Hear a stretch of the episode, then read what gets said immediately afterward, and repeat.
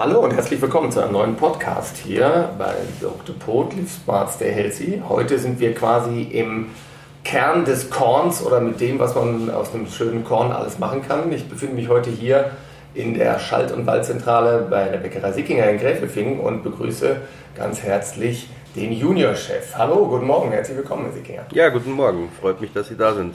Wir wollten uns jetzt wirklich mal einem Urthema annehmen, im wahrsten Sinne des Wortes, einem äh, Lebensmittel, dem irgendwie hier und da leider viel zu wenig Bedeutung äh, zukommt manchmal und deswegen haben wir uns gedacht, jetzt äh, gehen wir mal wirklich hier an den Kern äh, des Korns und äh, dafür würde ich ganz gerne ein paar Informationen haben, einfach mal über diesen ganzen Prozess.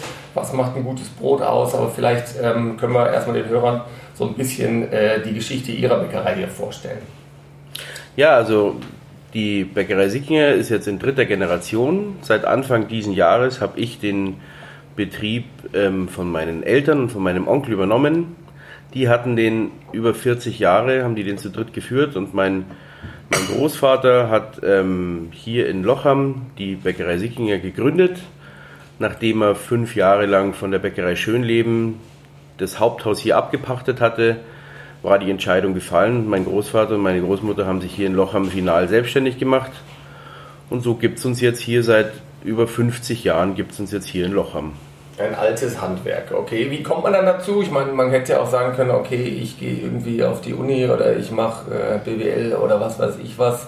War das, kriegt man das so eingeimpft dann von daheim oder muss man direkt mit in die Backstube nachts und wird aus dem Bett geholt als Kind und sagt, so, jetzt ab ans Band oder wie kommt man dazu? Also ganz im Gegenteil, tatsächlich, meine Eltern haben nie mir Vorgaben gemacht oder haben mich nie in die Richtung gedrängt. Ähm, es war tatsächlich so, ich war ein, ein semi-erfolgreicher Schüler auf dem Gymnasium und habe dort. Kenne ich, kenne ich. Und ähm, habe einfach dann reflektiert, es ist schwierig, das in, im Alter zwischen 16 und 18 sich zu überlegen, was will ich den Rest meines Lebens machen, aber die Entscheidung hat sich dann einfach eben durch, durch, schulische, durch schulische Probleme und, und ähm, auch grundsätzliches Interesse am Handwerk, was machen Mama und Papa den ganzen Tag in der Arbeit, hat sich das natürlich ergeben und ich habe dann nach dem Abschluss der Wirtschaftsschule habe ich dann die Bäckerlehre angefangen und das war habe sehr sehr schnell gemerkt, dass das Handwerk und das Arbeiten ähm, mit den Händen und mit den Menschen und mit dem mit dem Produkt Brot, Mehl etc. Ähm, dass das genau mein Ding ist. Dann okay. habe ich die Lehre angefangen und genau so ging es dann weiter. Und das heißt also wirklich, als Kind steht man auch schon mit, mit, dabei und schaut sich das an und nascht hier und da dann auch mit? Oder ähm, ist, das, ist das halt quasi wie ein Erlebnisspielplatz dann quasi, oder? Kann ich mir vorstellen, so eine Backstube. Ja, absolut. Also am liebsten war ich natürlich in der Konditorei, da wo der Mürbteig ist. Da habe ich mich am liebsten aufgehalten. Ich habe dann tatsächlich so mit, so mit ab 14, so 13, 14 Jahren habe ich halt dann mir ein bisschen Taschengeld dazu verdient, indem ich halt einfach am, bei Brezendrehen mitgeholfen habe oder mal die Backstube mal zusammengekehrt habe am Wochenende und so. Das war halt schon, man hat versucht, sich da immer ein bisschen einzubringen. Natürlich jetzt äh, ohne jegliche Bedeutung die, in dem Sinn, aber man wurde da schon geprägt. So. Okay. und dann steigt man nach und nach ein und jetzt ähm, quasi ist dann nach und nach die Bäckerei gewachsen und ja, ähm, auch hier regional und so ein bisschen überregional auch äh, quasi unterwegs. Ähm, wie, inwieweit ist man selber dann als Chef dann noch mit dabei hier in der Backstube oder muss man jetzt nur noch koordinieren draußen und äh, schauen, dass alles funktioniert oder packen Sie selber da auch noch mit an? Also tatsächlich bis vor anderthalb Jahren war mein, mein Job, mein hundertprozentiger Job war die, die Leitung der kompletten Produktion in der Nacht. Das heißt, da haben meine Arbeitstage zwischen 23 und 1 Uhr, je nach Wochentag, je nach Arbeitspensum, haben meine Tage begonnen. Ähm, mittlerweile, jetzt wo ich in diese Chefrolle reingerutscht bin und diese, diese Aufgaben des, des Geschäftsführers immer weiter übernommen habe, ähm, muss ich leider sagen, dass ich selber nur noch ganz, ganz selten in der Backstube bin. Natürlich versucht man sich mit den, mit den äh, Kolleginnen und Kollegen in der Backstube immer wieder abzusprechen und man versucht natürlich dabei zu sein und zu versuchen, den Einblick zu behalten. Ähm, letztendlich die Rezepte, die Produkte, den Ablauf und so, das koordiniert man schon mit. Ähm, man gibt auch Vorgaben, man, man macht auch Vorschläge, wie, wie und was sie als nächstes machen sollen. Aber tatsächlich die Arbeit als Bäcker, die bleibt leider tatsächlich aus, seitdem ich äh, den, das Geschäft komplett übernommen habe. Das heißt, Bäcker ist jetzt auch das Stichwort. Was, was würde man, wenn ich jetzt sagen würde, okay, jetzt machen wir beide mal ein schönes Brot, ähm, ein wertiges, tolles Brot. Wie ist der Prozess? Was kommt da rein? Was sind so die Basiszutaten? Also als allererstes muss man sich immer überlegen, in welche Richtung will ich gehen. Wir haben ja ähm, in Deutschland gibt es über 1000 patentierte Brotsorten. Also Deutschland ist ein wahnsinnig äh, brotliebendes Land. Ich glaube, nur Frankreich ist noch, ist noch kreativer, wenn es ums Brot geht. Ähm, grundsätzlich, wie gesagt, muss man sich überlegen, was will ich, in welche Richtung will ich gehen. Möchte ich ein herzhaftes Brot, möchte ich ein leichtes Brot, möchte ich ein, ein, ein gesundheitsbewusstes Brot oder wie auch immer soll es schmecken. Und dann fragt man sich, okay, welche Zutaten sollen rein? Ähm, ein Vollkornbrot. Ein Vollkornbrot, ja genau, gut. Dann kann man sich jetzt erstmal überlegen, aus welcher Getreideart möchte ich das Vollkornbrot. Ähm, mittlerweile, was wahnsinnig an, an, an Beliebtheit gewonnen hat, ist das Dinkelmehl. Dinkel ist eigentlich eine Urgetreidesorte, die es seit tausenden von Jahren gibt, die wir ähm, leider in den, in den frühen 90er Jahren und in den frühen 2000ern haben wir die leider komplett verzüchtet. Was heißt verzüchtet? Ja, das wurde halt, wurden halt verschiedene Getreidesorten gekreuzt, um dann letztendlich ähm, sagen zu können, es sei das Dinkelmehl, was dann aber letztendlich gekreuzt wurde mit verschiedenen Weizensorten etc. etc. Und da ist jetzt seit, ich sage jetzt mal fünf, sechs Jahren, ist da ein wahnsinniger Aufschwung wieder im Kommen dass halt auch die Landwirte, bei denen das ja letztendlich alles anfängt, ähm, dass die wirklich wieder zurückgehen und sagen, okay, wir züchten und wir bauen diesen reinen und hundertprozentigen Urgetreidedinkel an.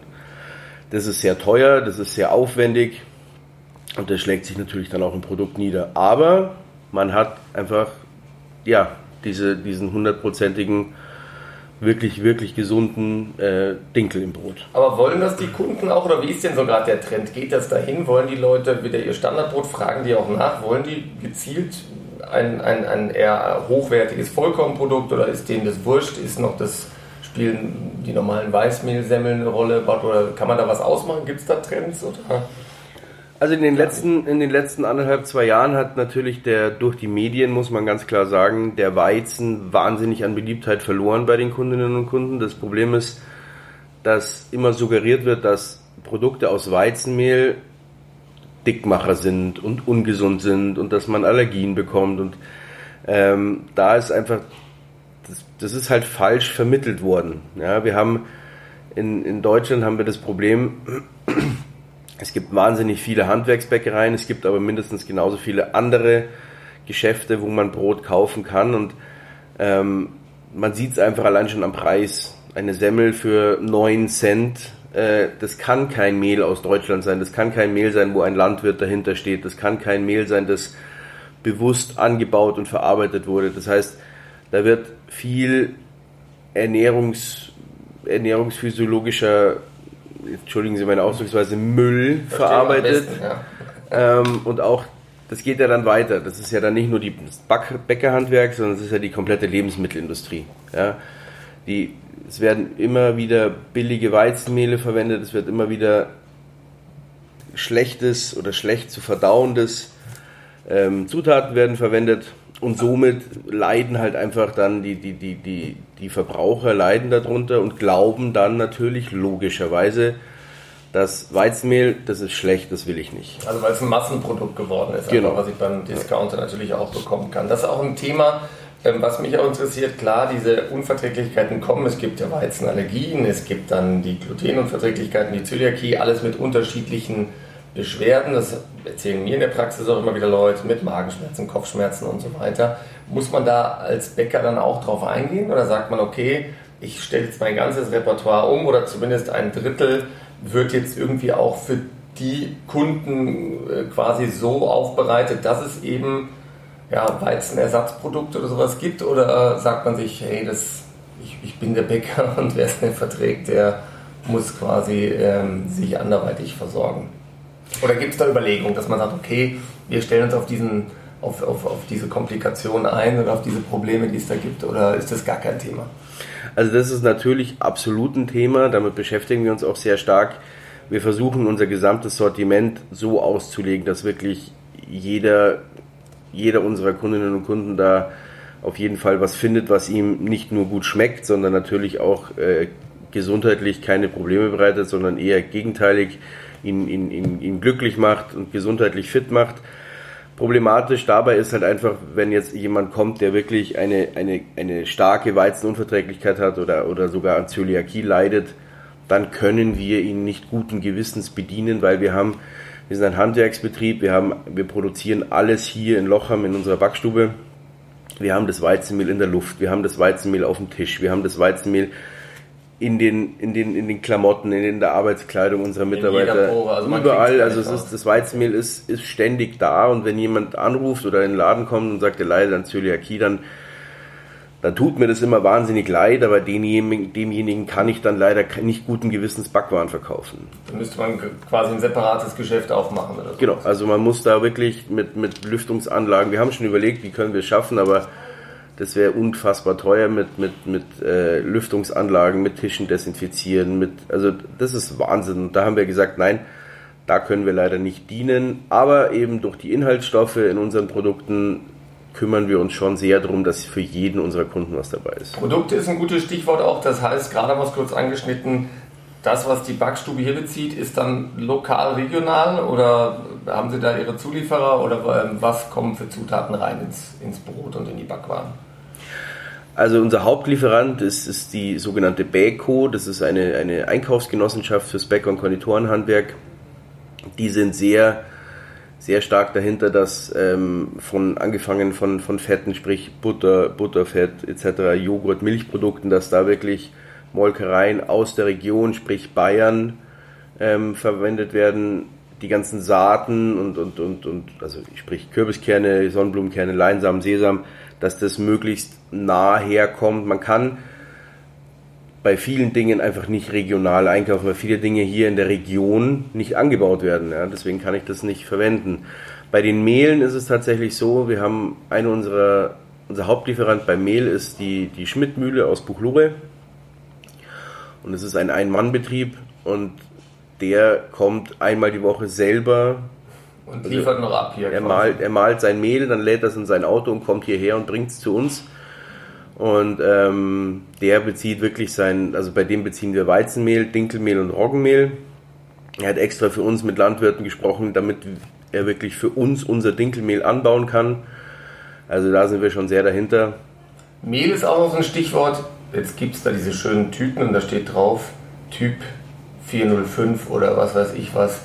Ja, da habe ich mich früher mal schon gefragt, was, was äh, 405 Gramm oder 405 äh, Körner wurden da zermahlen oder was. Ähm, kann man da nochmal kurz auf, äh, wofür steht denn das überhaupt eigentlich? Also ich weiß es jetzt inzwischen tatsächlich, ich will es natürlich vom Profi nochmal hören. Ja? ja, es ist so, die, ähm, man, hat die, man hat irgendwann angefangen, Mehle zu typisieren, weil man natürlich durch durch ähm, helle oder dunklere Mehle, wie man das auch umgangssprachlich sagt, ähm, verschiedene Backergebnisse erzielen kann. Ähm, diese Typisierung kommt tatsächlich daher, dass man kommt durch den Mahlprozess. Wenn der Mahlprozess beginnt, dann wird ja das komplette Korn wird vermahlen. So. Und wenn die verschiedenen Schalenschichten ähm, vermahlen wurden, dann hat man irgendwann den Mehlkern, den, den Mehlkörper an sich. Das ist das, was wir als, als Weißmehl, als Auszugsmehl kennen.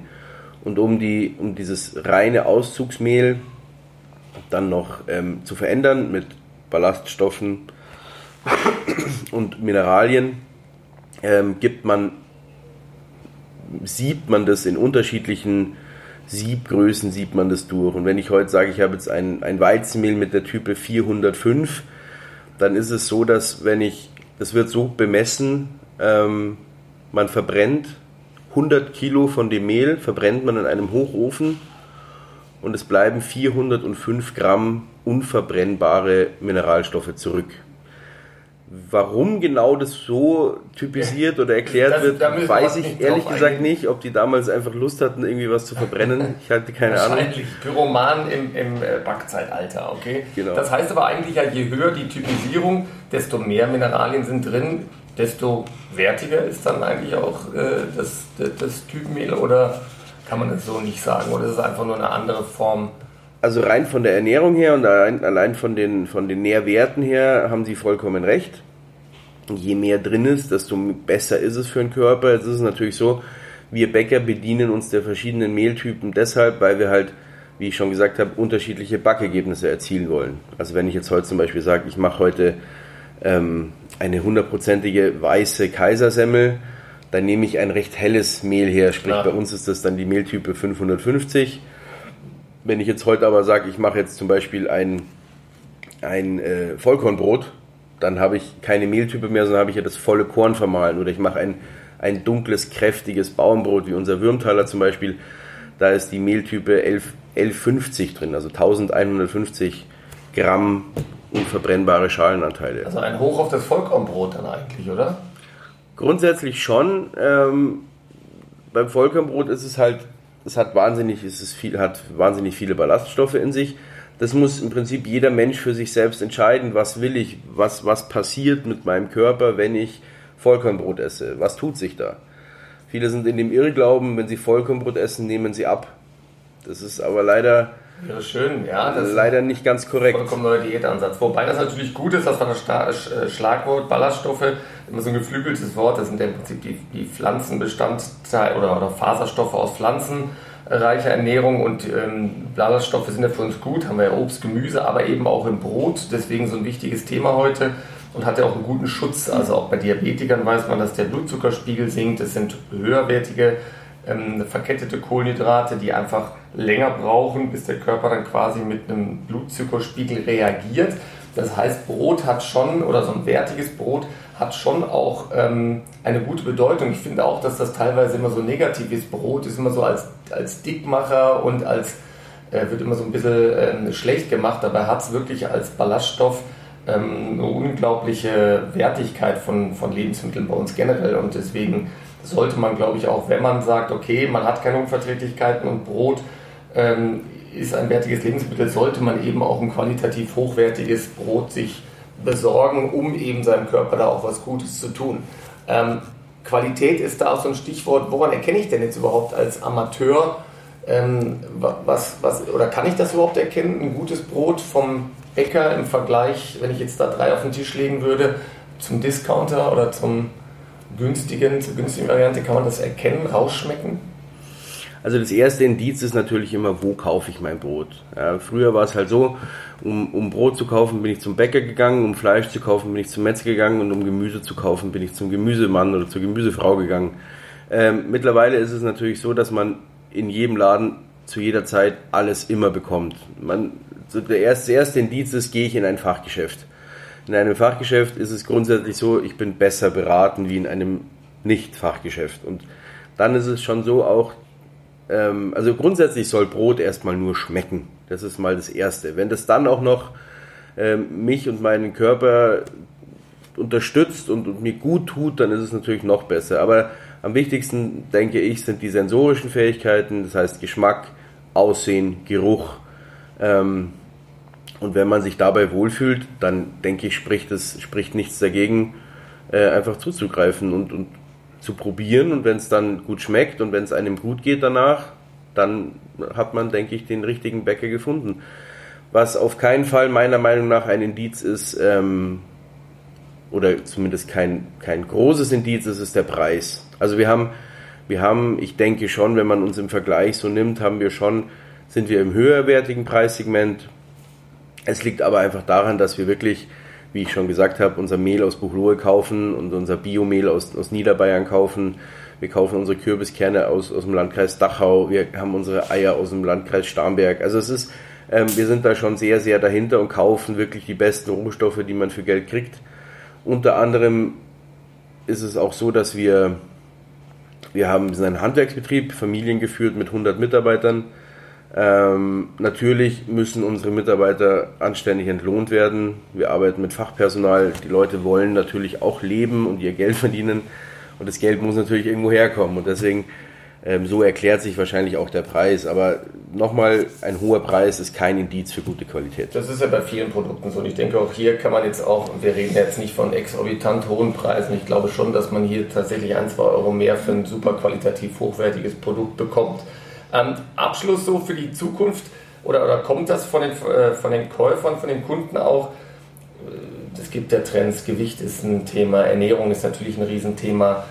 Fragen die andere Dinge an? Wollen die ein, ein, ein Low-Carb-Brot oder ein ultra leicht oder nicht Dickmach-Brot? Oder kommen solche Anfragen auch? Oder ist das relevant? Oder was, äh, was fragt der Kunde da an? Oder ist das, ist das gar nicht so ein Thema, dass die Leute da so ein bisschen spezieller werden?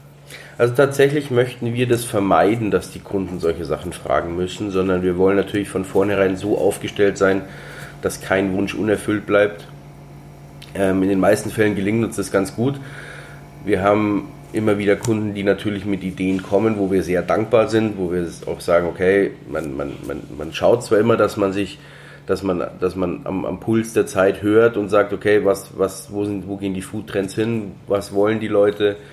Ähm, aber wie gesagt, es ist unsere Aufgabe, dass wir da von vornherein unser Sortiment so breit aufstellen, dass wirklich für jeden was dabei ist und aber da gibt es jetzt kein, kein neues Geheimnis, wo sie dran fallen in der Backstube, dass da irgendwelche speziellen Mehle mit äh, Superprotein oder so, das liest man ja auch immer wieder.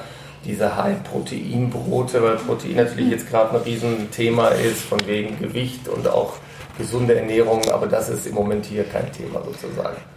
Tatsächlich schon. Ähm, wir haben, Gut, hab ich jetzt habe ich gedacht, das, das, das Wikinger Geheimnis. Wir haben hier. jetzt tatsächlich äh, den Nerv getroffen. Nein, wir haben ähm, ich arbeite gerade mit, mit, mit, einer, mit einem guten Freund von mir zusammen, der, der, der ist in der, im Bereich Sport und Fitness ist der tätig. Und er, er kam auf mich zu und hat mich gefragt, Mensch, meine Athleten haben nach dem Sport immer so Hunger. Sag ich, ja, dann schneid ihnen einen Apfel auf.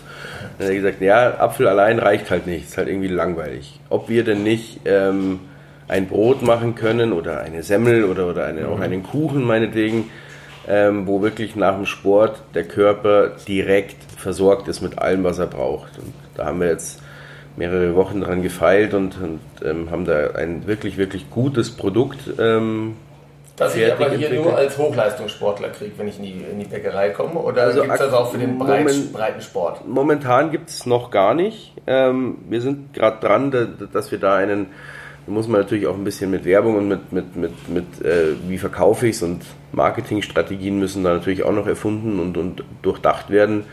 Aber es wird auf jeden Fall kommen, spätestens im Herbst wird es das zu kaufen geben. Ähm, wir haben mal eine kleine Testreihe gemacht hier bei uns in, in Lochem, in unserem Hauptgeschäft, wo auch natürlich unsere Verkäuferinnen, die auch alle äh, fitnessbewusst sind und, und Sportler sind und, und, die sind alle total begeistert gewesen, haben das den Kunden dann auch so vermittelt, die Kunden waren auch total begeistert. Ähm, und ja, wir werden sehen, was sich da noch ergibt und schauen. Also es tut sich immer wieder was. Also ein Hoch aufs Brot, ähm, das hat mir natürlich auch Appetit gemacht, das heißt gleich, hier liegen ja schon die tollsten Backsachen, hier ein super Brot, werde ich da auch reinbeißen. Also auch, wie gesagt, vielleicht nochmal ähm, drüber nachdenken, wirklich das Qualitätsbrot ähm, als ja, unser mit Nummer 1 Lebensmittel. Wie kann ich sagen, vielen Dank für das nette Gespräch und ähm, ja, vielleicht äh, hat der ein oder andere Lust mal doch äh, auch mal wieder jetzt Backhandwerk reinzuschnuppern im wahrsten Sinne des Wortes.